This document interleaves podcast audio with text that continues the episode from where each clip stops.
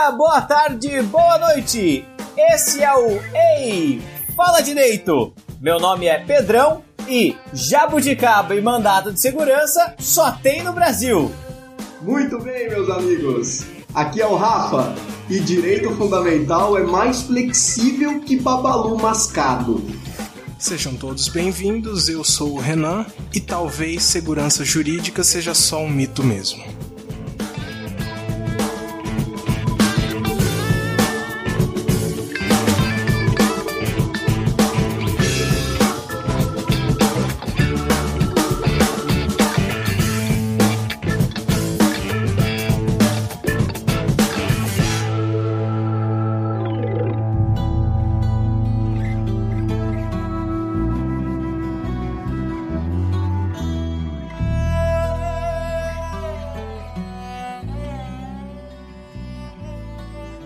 Bom, galera, antes de mais nada, então, acho que é importante a gente explicar como que vai ser a pegada desse podcast. A nossa intenção é falar sobre os temas de direito, mas não de uma maneira complicada, cheia de termos difíceis. O nosso objetivo aqui é falar sobre os assuntos do, jurídicos de uma maneira que todo mundo possa entender. Então, para isso, a gente vai lançar mão de um esquema um pouco diferente. O que, que vai acontecer? O Pedrão, nosso amigo historiador, não tem formação alguma em direito, então ele vai ser o nosso fiel da balança. Ele vai ser aquele cara que vai parar quando a gente começar a pirar muito nos termos técnicos ou na dificuldade da explicação. É ou não é, Pedrão?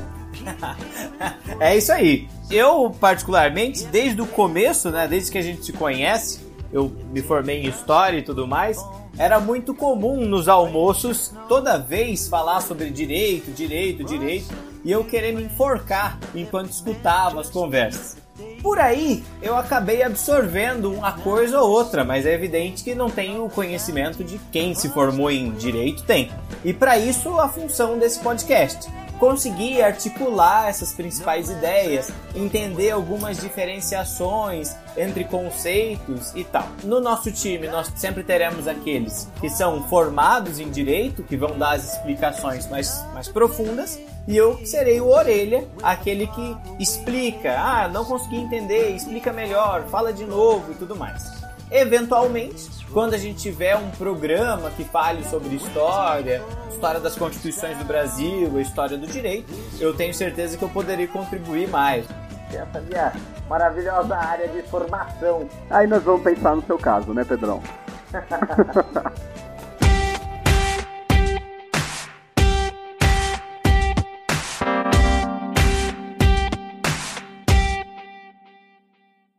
Bom, então vamos lá. Primeiro programa, vamos falar sobre o quê? Vamos falar sobre o judiciário e a justiça brasileira. Não faço ideia da organização, senhores. Por onde a gente começa? Então, acho que esse é um assunto legal pra gente começar falando, né? Principalmente porque muitas das discussões que podem vir depois, nos próximos episódios, elas vão precisar um mínimo de base que a gente vai tentar construir hoje. Então, as pessoas ouvem muitas vezes a, a gente falar sobre estrutura do judiciário, como que se compõe o judiciário, e muitas vezes elas não têm muita noção de qual realmente que é a composição, como que isso acontece, de onde que vem essa estrutura do judiciário. Então, para começar, acho que convém a gente falar sobre a lei máxima do Brasil, na qual a gente vai se basear praticamente em tudo hoje do que a gente for falar. Sim, vamos começar pela Constituição, porque de lá a gente tira todo o resto que a gente vai discutir hoje. Senhores, só uma, só uma observação. Essa ideia de judiciário é aquele judiciário da divisão dos três poderes que todo mundo conhece. Isso, é isso? exatamente. Então, vamos só estabelecer uns parâmetros aqui. Para quem Tá. não sabe, a Constituição Federal do Brasil, ela é como se fosse a receita do bolo do nosso estado. Então é assim, ela é a regra do jogo. Tudo que existe no Brasil, a organização do Estado, todas as leis que existem, vão necessariamente decorrer e se adequar ao que existe na Constituição. Então é ela que vai ditar a regra do jogo. Basicamente, então, a Constituição vai falar pra gente que no Estado brasileiro, no nosso país, existem três poderes. Então, quais são os três poderes? Ela faz essa divisão e ela explica quais são esses três poderes. Então, a gente está falando de legislativo, de executivo e de judiciário. Bom, o executivo ele fica responsável pelo, pela chefia do Estado e de governo. Então, para o executivo cabe a representatividade do Brasil internacionalmente e também a administração interna do país. Para o legislativo cabe legislar, criar as leis que serão aplicadas no futuro e também a fiscalização do poder executivo. Então, assim, só antes da gente entrar no judiciário, só trocando em miúdos para ficar mais fácil para entender. Vê se você consegue acompanhar, Pedrão. Ah, vamos lá. O, o executivo, a personificação, a gente pode dizer que a personificação do executivo, ela se encontra na figura do presidente, que é o nosso chefe de estado e de governo. Maravilha. Então, existem determinadas atribuições que só cabem a ele. O legislativo, a gente vai encontrar a personificação dele, pelo menos no nível federal, lá no Congresso Nacional. Ou seja, a personificação do nosso legislativo são os, os deputados federais e os senadores. Nem sempre eles são muito bons, né? Mas é o, é, é o que a nossa Constituição, a nossa lei máxima estabelece. É o que tem pra hoje, né? Isso, isso, exatamente. Não é bom, mas também não tem o que fazer. Para quem quiser conferir na fonte, os artigos 84 e 85 da Constituição tem o que o presidente da República pode fazer. Isso. Tá? As atribuições e as responsabilidades estão nesses artigos. Exatamente. Nesses artigos, então, ele fala do poder executivo, que seria dentro dele estariam as atribuições do presidente. Lá nos artigos 44, 45 e 46 em diante da Constituição Federal nossa, ah, ele fala sobre o poder legislativo, sobre as atribuições do Congresso Nacional. Basicamente, muito por cima, o nosso legislativo ele teria duas funções típicas, ou seja, as funções principais. A primeira é o que todo mundo já conhece. Então, é lá na Câmara, lá no Senado, que são editadas as leis, as emendas constitucionais e todo tipo de legislação do Brasil. E ainda teria uma segunda função típica, que essa talvez muita gente não conheça, que seria a função de fiscalização das contas do governo, do gasto do dinheiro público, que tá tendo uma baita confusão hoje, que então que a gente tá ouvindo falar em todos os jornais, que o nosso estado está gastando muito, que o Brasil gasta mais do que arrecada e estão sendo propostas, inclusive, algumas mudanças, alguns limites a esses gastos, mas que a gente não vai entrar hoje no assunto para não fugir muito do nosso tema. É, até mesmo a ideia, a ideia, acho que uma ideia que pode vir depois, é aumentar essa explicação sobre como é que funciona a criação das leis e tudo mais. Mas hoje só como atribuição, é, não, não encaixar, não é? É, a gente pode fazer um especial sobre o processo legislativo, né? Com certeza, com certeza. A gente poderia fazer num próximo ah, falar sobre as atribuições do legislativo, como que funciona o processo legislativo. Para agora, para começo, acho que só pra gente pontuar basicamente o que é o executivo, o que é o legislativo, essas são as funçõezinhas mais básicas que a gente ouve falar no dia a dia. Beleza? E aí a gente vai pra cereja do bolo, o judiciário. Exatamente, o judiciário. Então, como a gente disse, a nossa Constituição, ela estabelece essa repartição de poderes de maneira que um poder não pode invadir a competência do outro e a partir lá do artigo 92 da Constituição, ela começa a falar sobre o poder judiciário. Então, a partir daí ela vai explicar a composição do judiciário, basicamente vai explicar que o judiciário é que é o único poder que tem a competência para exercer jurisdição. Hum, E o que significa isso? Que é a jurisdição. Isso. Bom, antes da jurisdição, a gente tinha autotutela. Cada pessoa resolvia o problema com as próprias mãos. Mas com o Estado de Direito, a gente transferiu o poder de resolver conflitos de interesses para o Estado. Essa transferência é a jurisdição. A jurisdição é um poder-dever do Estado. O que significa isso? Que o Estado é o único que vai ter tanto poder quanto o dever de resolver aquela questão. Então, eu acho até que o, que o Pedrão também saberia dizer que esse. é, o poder dever do Estado de exercer a jurisdição Jurisdição, se a gente pegar e separar a palavra, jurisdição é basicamente o poder de dizer o direito. Ou seja, a, a gente tem um ordenamento jurídico no Estado, o judiciário basicamente é quem tem esse poder de dizer: olha, existe um ordenamento e ele determina que ocorra isso, dessa forma, ou assim, ou assado. E isso que o Renan falou remonta lá na- nas gerações do, do Estado de Direito. Então acho que até o Pedrão poderia até explicar melhor, tipo, a evolução desde o Estado absolutista, em que se confundia a figura do, do soberano com a figura do, do editor de leis e do julgador. Aham. É, essa, essa concepção adotada, né, da ideia de um Estado de Direito e tudo mais, é o que diferencia, na verdade, se a gente parar para pensar do ponto de vista da história, uma sociedade medieval de uma sociedade moderna, né? Na Idade Média nós temos na figura real, como você aponta, como você aponta, Rafa, a ideia, a ideia de que o rei é o cara que elabora a lei, né? O rei é a cabeça do Estado e conforme o tempo passa, nós temos a- o fim desse vínculo entre o rei e a lei. Né? A grande marca filosófica e histórica disso é o chamado contratualismo, né? que eu penso ser a base dessa ideia dessa ideia maior, né? Dentro do contratualismo nós temos três grandes autores, não é? Hobbes, Locke e Rousseau, certo?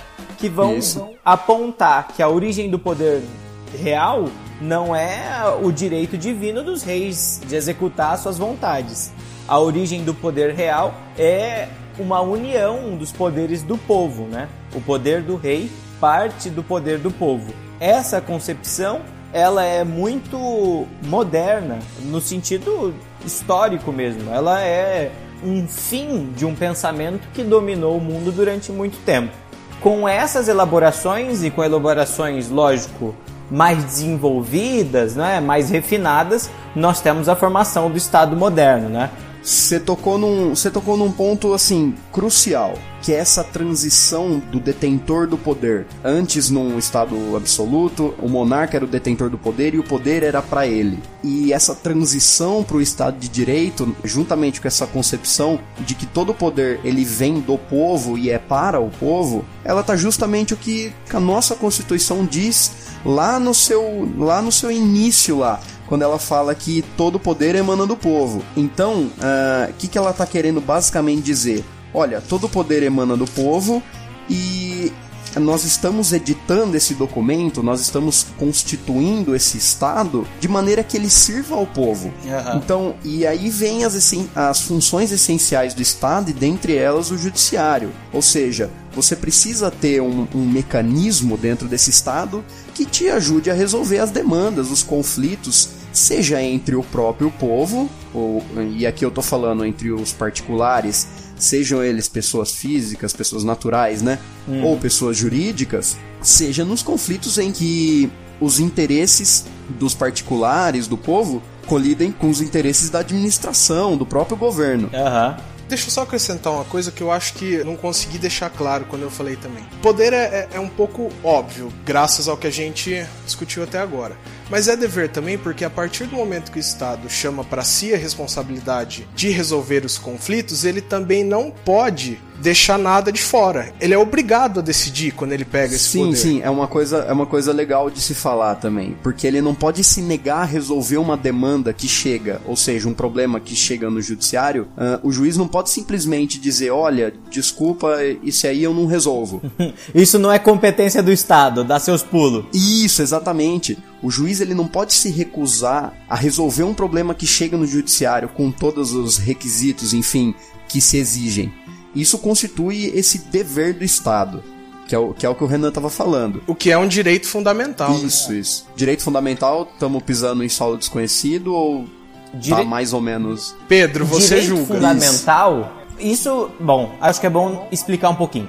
Tá. é- Aquelas coisas é de assim. direito à vida, essas coisas aí ou nem? Isso, isso, exatamente, exatamente, É. essa, essa parte. É. A nossa Constituição, ela é o que a gente chama de uma Constituição formal, ou seja, ela não poupa texto, literalmente, ela não poupa texto pra dizer quais são os parâmetros jurídicos, administrativos do nosso Estado. Aham. Então, lá no artigo 5 da Constituição, e do 5 até o, o 14, se eu não me engano, ela elenca uma série de direitos e garantias sociais. E dentre eles, aqueles direitos que estão no artigo 5 que são chamados direitos fundamentais e eles constituem um núcleo eh, inamovível da nossa Constituição. Ou seja, eh, nenhuma lei ou nenhum, nenhuma norma inferior ou até mesmo uma emenda na nossa Constituição poderia mudar aquele núcleo. Aham. Já que a gente falou sobre isso, isso é cláusula pétrea, né? A gente chama de cláusula pétrea justamente por isso. Ela é tão importante, mas tão importante que se você alterar aquilo, você considera que você acabou com a Constituição anterior, você criou uma Aham. nova. Isso, isso. Por isso que o direito é fundamental. Aham. A, a, a mudança de um regime constitucional, então, seria a mudança de alguma dessas cláusulas pétreas. Isso, basicamente bem, bem assim por cima, como a gente estava falando, a cláusula pétrea, ela é um núcleo que não pode ser mudado na nossa Constituição. Então tá lá algumas nuances, algumas características da nossa Constituição que ditam a organização do nosso Estado e os di- alguns direitos, eles não podem ser mudados nem por uma emenda a essa, a essa Constituição. Então, dentre eles estão lá os direitos fundamentais, a forma federativa de Estado, o voto direto, secreto ah, e universal. Isso constitui um núcleo que não pode ser nem sequer debatido para tentar mudar, entendeu? Aham.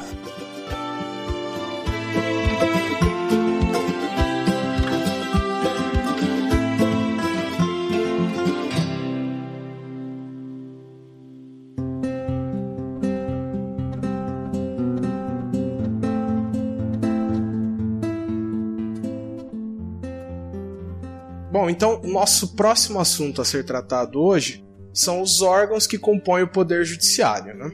Na verdade, só pra gente pontuar, agora nós vamos entrar realmente no tema nosso. Qual era o nosso objetivo hoje? Era explicar como que se compõe o judiciário, que muitas pessoas às vezes têm dúvida.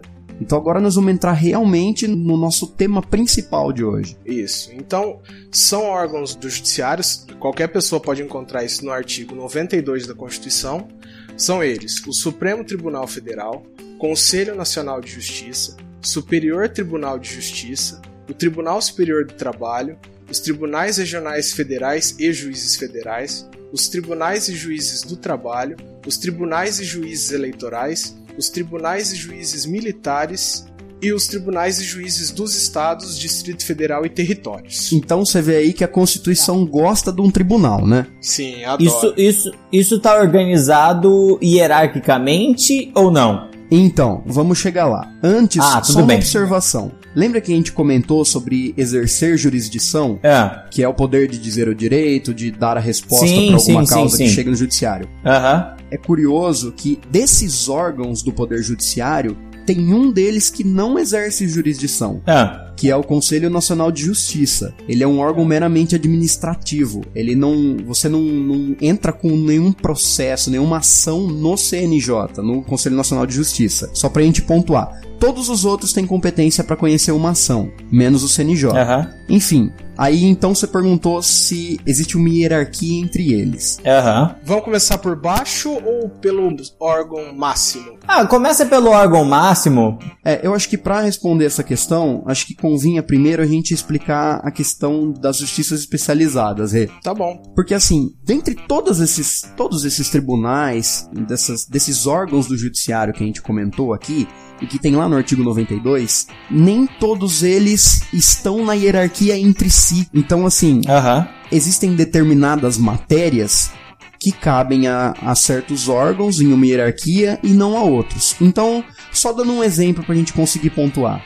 As questões que envolvem direito eleitoral, então assim, questões de registro de candidatura, principalmente agora que a gente passou por eleições municipais, todas essas questões assim, de registro de uma candidatura num político, de prestação de contas, de campanha, alguma eventual, sei lá, impugnação de candidatura, tem cidade que acontece, isso é de competência da Justiça Eleitoral.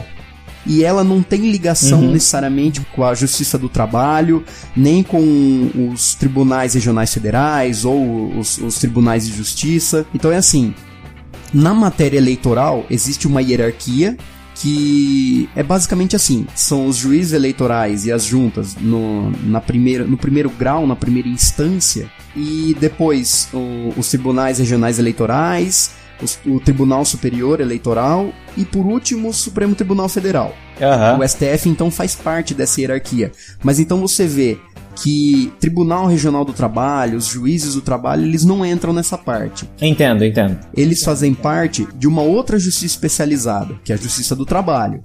Então lá na Aham. Justiça do Trabalho, nós temos os juízes do trabalho na primeira instância, a gente tem Os o- tribunais. os tribunais regionais do trabalho e o Tribunal Superior do Trabalho, entendeu? Então, não Aham. necessariamente todos esses órgãos que vêm citados aí na Constituição, eles fazem parte de uma mesma hierarquia. Mas, Melado, um- uma coisa. O Supremo, ele manda nesses todos. Calma lá, calma lá. Ah, Só acrescentando uma coisa: trabalho, tribunal e juízes do trabalho. Eles cuidam Ah. das relações de trabalho, tá? A gente Ok. poderia se aprofundar um pouco mais, mas acho que também não vale a pena hoje, né? E Uhum. também a justiça militar, que a gente acabou passando batido também, cuida apenas dos crimes cometidos na função militar. aham. Então é assim, só pra, só pra ficar bem claro, Pedrão, funciona assim. Aham. No Brasil, o nosso judiciário é dividido entre as justiças especiais e a justiça comum. Aham. Então, quais são essas justiças especiais?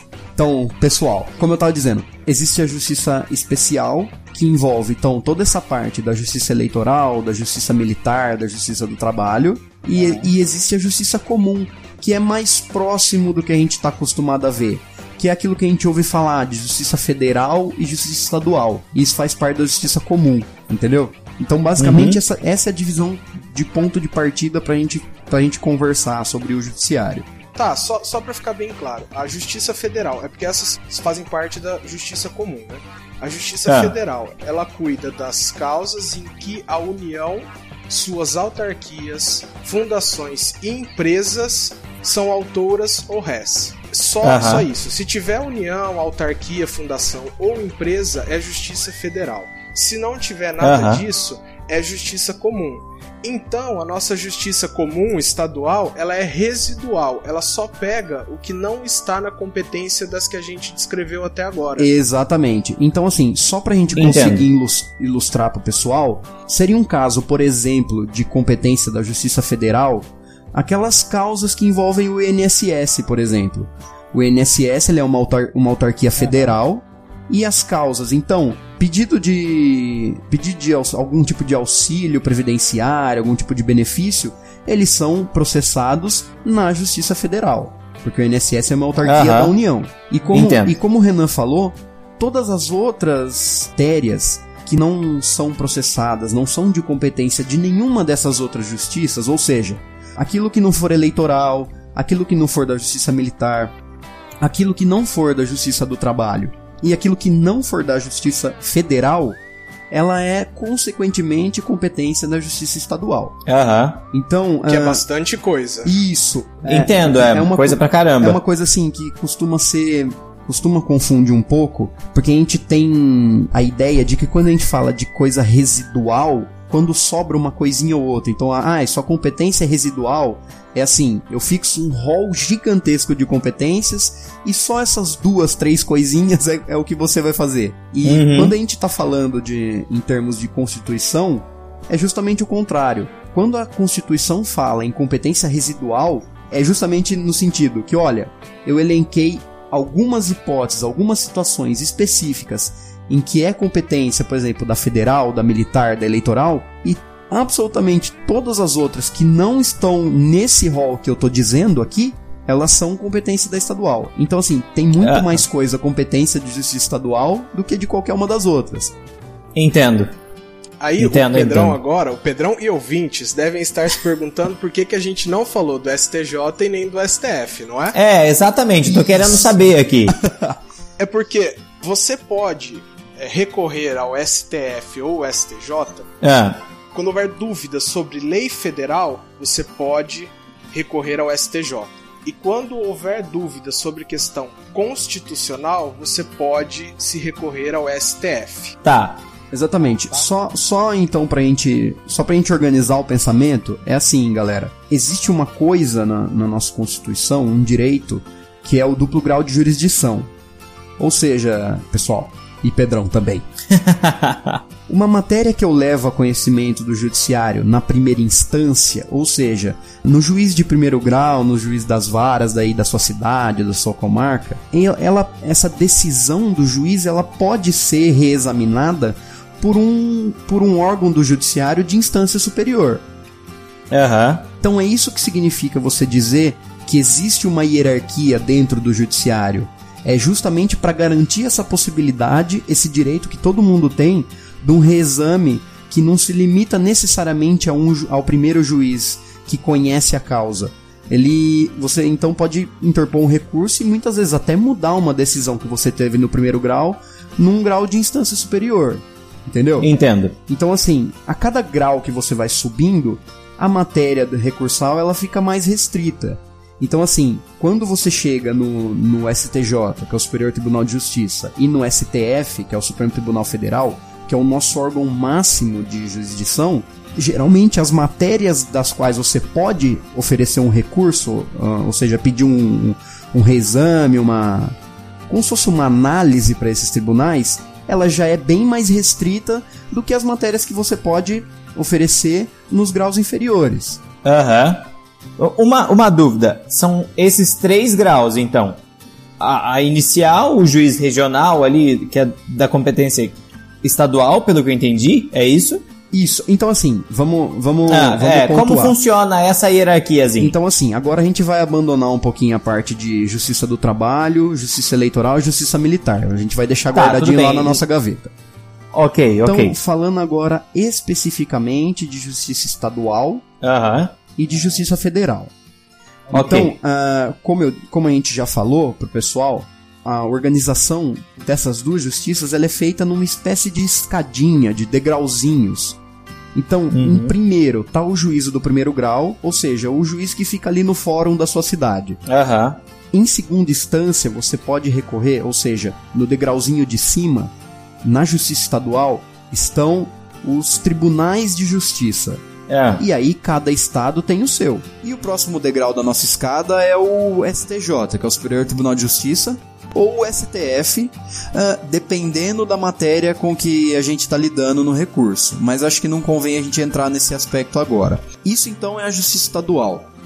A Justiça Federal tem uma organização muito semelhante, só que ela tem os nomes diferentes, né? Então, lá no primeiro degrau da escada, nós temos os juízes federais, Uh, no segundo grau, ou seja, aquele grau, o segundo degrauzinho da nossa escada, que vai conhecer as matérias dos recursos que são interpostos contra as decisões no primeiro grau, são analisadas então pelos tribunais regionais federais. Na, na justiça estadual, cada estado, eu disse que cada estado tem o seu tribunal de justiça. Na justiça federal, os tribunais regionais federais, como o próprio nome diz, eles são organizados em regiões. Então, uh, cada região abrange não necessariamente um estado só. Aliás, pelo contrário, ela abrange mais do que um estado. E aí, os últimos dois degraus da, da escada eles são coincidentes com a justiça estadual, ou seja, uh, nós temos também o STJ, o Superior Tribunal de Justiça, e o STF, que é o Supremo Tribunal Federal.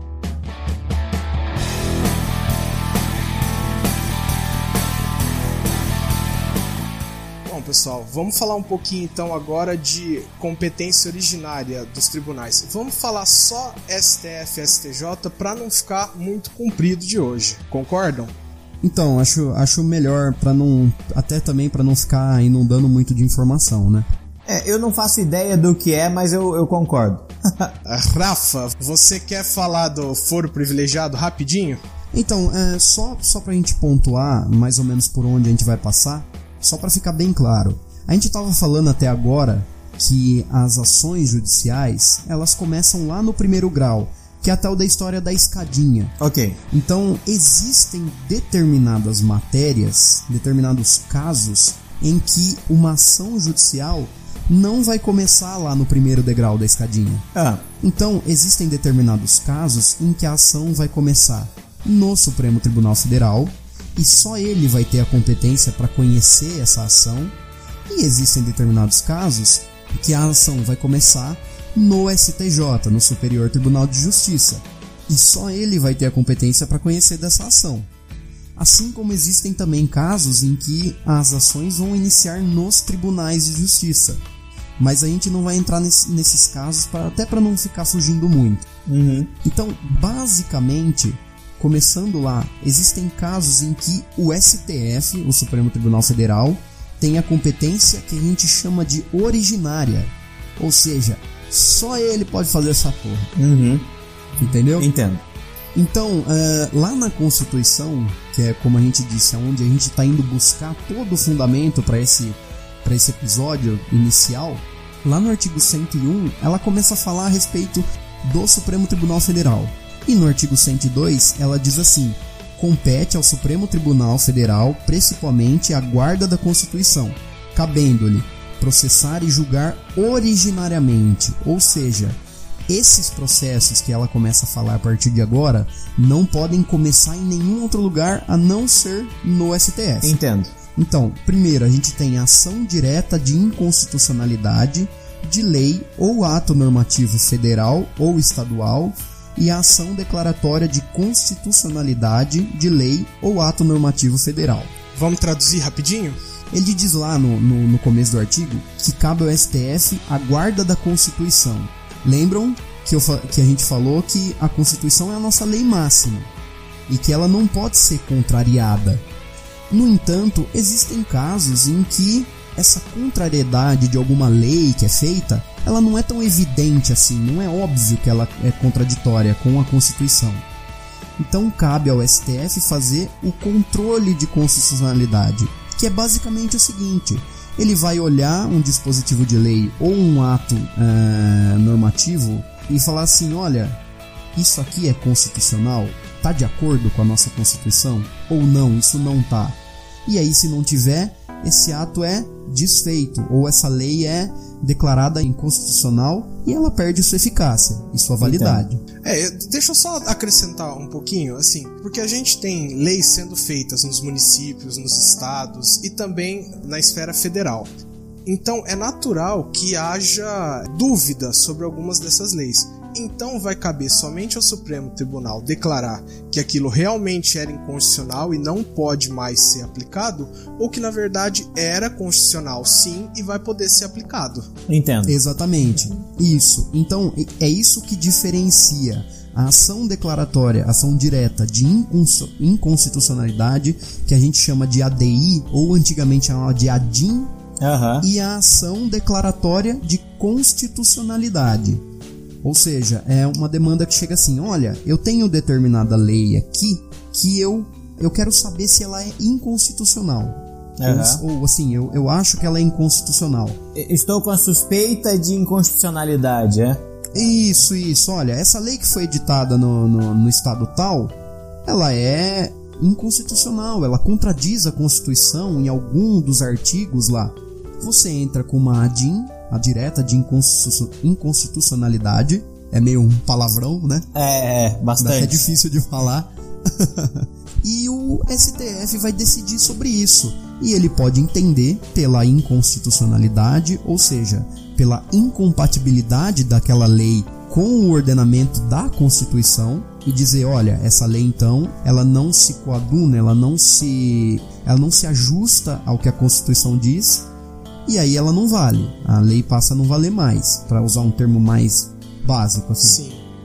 Ou o Supremo ele pode entender pela constitucionalidade, falar assim, olha, essa lei aqui é perfeitamente constitucional, ela se adequa ao nosso ordenamento constitucional por isso, por isso e por isso. Todas as decisões da justiça têm que ser motivadas. Tá, mas esse, esse reconhecimento, ele só acontece caso alguém entre com uma ação de inconstitucionalidade, né? Sim, sim. Exatamente, exatamente. Tudo na, na justiça no Brasil precisa ser motivado. Ah, entendo. Alguém exatamente. precisa pedir. Aham. Então, assim, só, só pra gente não, não ficar aprofundando muito nessa questão de controle de constitucionalidade, mas só pra gente pontuar, não é qualquer pessoa que pode entrar com uma ação declaratória de inconstitucionalidade ou uma declaratória de, cons de constitucionalidade. Não é qualquer pessoa. Não, então, é, existem, existem determinados agentes que podem entrar com essas ações. Tá, beleza. Deixa eu tentar um, por um outro caminho aqui. Ó, Ah. alguém que tenha, claro, é, o poder de fazer esse pedido perante o STF, que ache que aquilo incon- é inconstitucional, vai entrar com ação direta de inconstitucionalidade.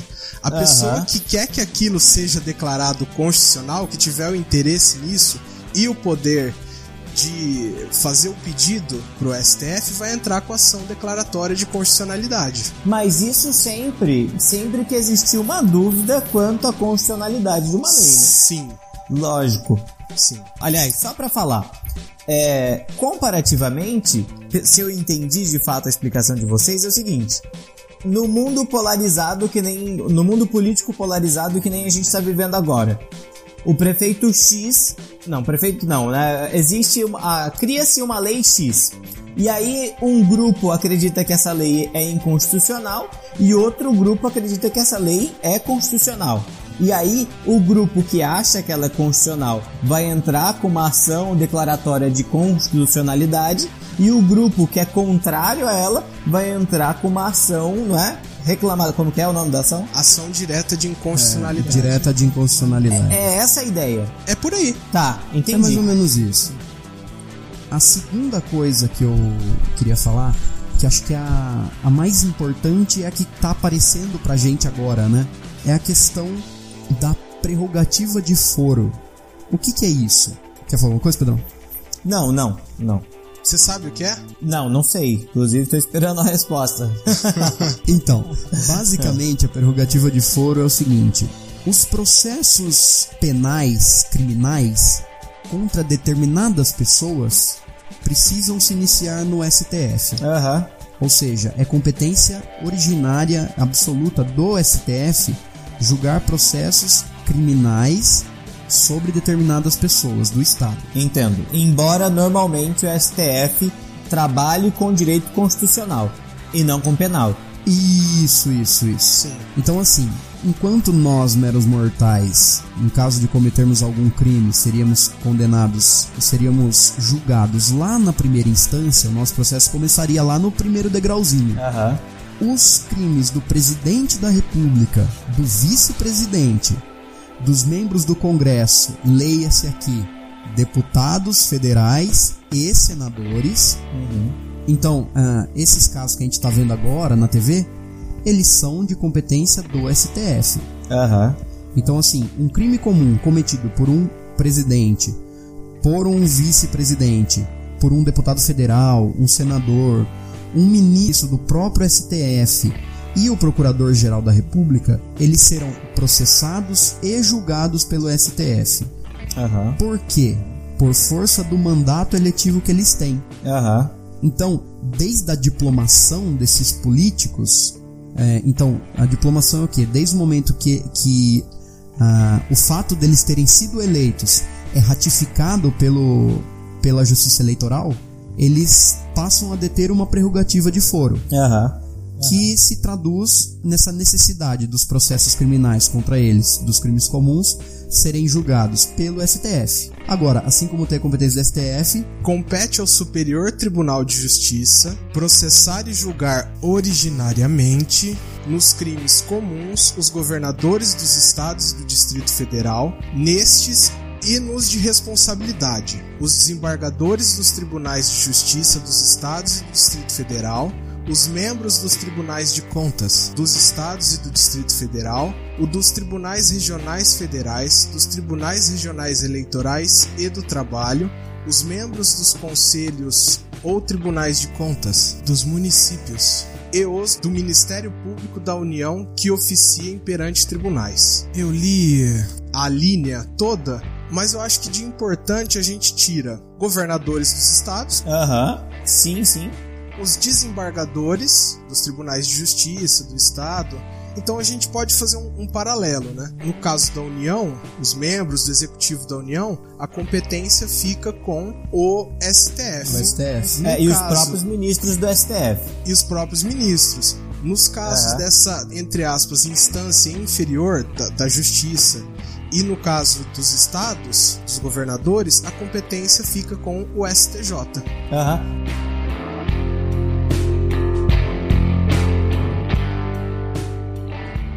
Pessoal, então eu acho que é isso. Uh, vamos fazer o encerramento agora. Obrigado vocês que nos escutaram. E vamos torcer pelos próximos programas aí, né? Melado, o que, que você tem para falar? Acho que só só agradecer aí essa primeira oportunidade, essa primeira experiência e vamos para as próximas aí ver o que, que dá, né, gente? Um abraço a todo mundo. É isso aí. O que eu tenho a dizer também é basicamente isso. Agradecer por ter ouvido até aqui. Eu espero que a gente se encontre nos próximos episódios também, né? Tchau, tchau.